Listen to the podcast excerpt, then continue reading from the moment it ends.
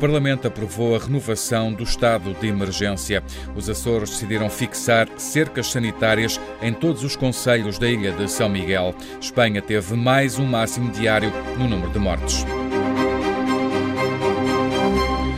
Um mês depois do primeiro caso confirmado em Portugal, há agora mais de 9 mil casos positivos de Covid-19, mais 9,5% em relação a ontem. Foi o segundo valor mais baixo de novos casos nos últimos seis dias.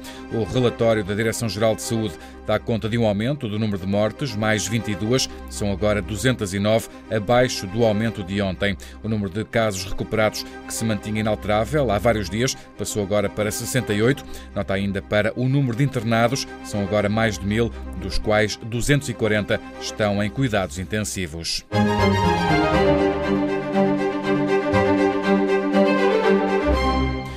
Parlamento autorizou o pedido de renovação do estado de emergência. Assim sendo, o estado de emergência em Portugal vai ficar ativo até ao final do dia 17 de abril. O decreto do Presidente dá abertura ao Governo para implementar novas medidas nos próximos 15 dias. Natália Carvalho. Acrescentos na proteção do emprego, no controle de preços, mas também no apoio a idosos em lares ou no domicílio. Acrescenta também limitações ao ensino e a adoção de medidas urgentes para a proteção dos presos. Neste decreto fica prevista a possibilidade de limitação ao despedimento de trabalhadores, abre a porta a medidas de combate à especulação e ao assambarcamento, incluindo eventual racionamento de bens. Fica também o governo autorizado a limitar o direito à reposição do equilíbrio financeiro das concessões leia-se PPPs, em consequência da diminuição de tráfego de veículos. O Presidente da República fala mais logo ao país às 8 da noite. O Parlamento aprovou também as propostas de lei do Governo para os regimes excepcionais que prevêem a suspensão da caducidade e da oposição à renovação dos contratos de arrendamento e o adiamento do pagamento das rendas. Nos Açores, o Governo Regional vai fixar cercas sanitárias em cada um dos conselhos da Ilha de São Miguel até ao fim do dia 17 de abril. O Presidente do Governo Regional dos Açores, Vasco Cordeiro, explica que o objetivo é evitar a transmissão comunitária na ilha. Face aos últimos dados que estão disponíveis, há o risco aqui na Ilha de São Miguel de entrarmos numa fase de transmissão comunitária é para evitar chegarmos a, esta, a essa fase que lançamos mão dessas medidas. A partir da meia-noite ficam proibidas deslocações entre os conselhos da Ilha de São Miguel, mas também está proibida, dentro de cada conselho, a circulação e a permanência de pessoas na via pública.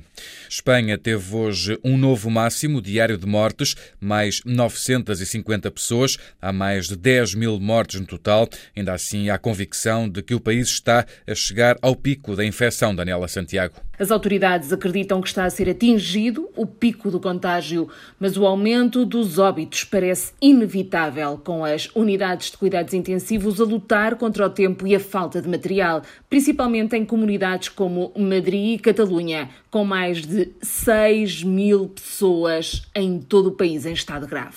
Os contágios superam agora os 110 mil, mais 8.059 de ontem para hoje. O número começa a estabilizar, mas ainda é muito elevado, principalmente se tivermos em conta a lutação dos serviços médicos e a infecção entre profissionais de saúde mais de 12.500. Daniela Santiago, em Madrid. A Organização Mundial de Saúde está preocupada com a rápida escalada do número de mortos em todo o mundo na sequência da pandemia de Covid-19. O diretor-geral Tedros Adhanom explicou que o número de mortos duplicou no espaço de uma semana, confirmando o avanço da doença no mundo. As we enter the fourth month since the start of the COVID ao entrarmos no quarto mês desde o início da pandemia Covid-19, estou muito preocupado com a rápida escalada e a propagação global da doença. Ao longo das últimas cinco semanas, testemunhamos um crescimento quase exponencial do número de novos casos. Na semana passada, o número de mortes foi mais do dobro. Nos próximos dias, vamos alcançar um milhão de casos confirmados e 50 mil mortes em todo o mundo. we will reach 1 million confirmed cases o diretor-geral da OMS apelou ainda ao Banco Mundial e ao Fundo Monetário Internacional para ponderarem um perdão da dívida, em especial aos países mais pobres, para minimizar as consequências da pandemia. Os preços do petróleo estão hoje a recuperar em força. O petróleo em Nova Iorque disparou 35% depois do presidente dos Estados Unidos ter anunciado que a Arábia Saudita e a Rússia vão cortar a produção em 10 milhões de barris por dia. A Arábia Saudita já convocou uma reunião de urgência do grupo que integra os países produtores da OPEP e aliados como a Rússia. Depois dos mínimos das últimas sessões, por causa da pandemia, o petróleo está agora a registrar uma valorização recorde. O Brent em Londres, de referência para a Europa, ganha cerca de 16% para 29 dólares por barril, uma valorização que tem levado as bolsas a negociar em alta tanto na Europa como nos Estados Unidos.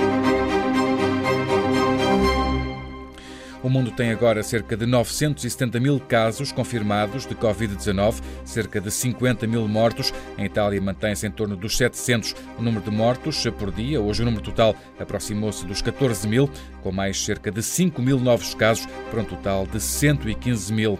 No Reino Unido, os dados mais recentes mostram um aumento de 24% no número de óbitos. Nas últimas 24 horas morreram 569 pacientes hospitalizados, aumentando para mais de 2.900 o número de vítimas desde o início da pandemia. No fecho deste relatório, um grupo de voluntários do Project Open Air conseguiu construir um ventilador de emergência para cuidados intensivos. Este ventilador utiliza apenas materiais e componentes industriais comuns. O grupo integra especialistas do Laboratório de Instrumentação e Física Experimental de Partículas da Faculdade de Ciências e Tecnologia da Faculdade Nova de Lisboa e do Instituto de Ciências Nucleares aplicadas à saúde. Ele terminou com sucesso a primeira fase do desenvolvimento de um ventilador de código aberto para cuidados intensivos, ou seja, os componentes não estão sujeitos a direitos de autor e com um valor de produção muito inferior ao padrão. Um dos mentores do projeto já explicou que o modelo construído, apesar de não possuir a sofisticação dos habituais ventiladores pulmonares, pode ser muito útil nas atuais circunstâncias.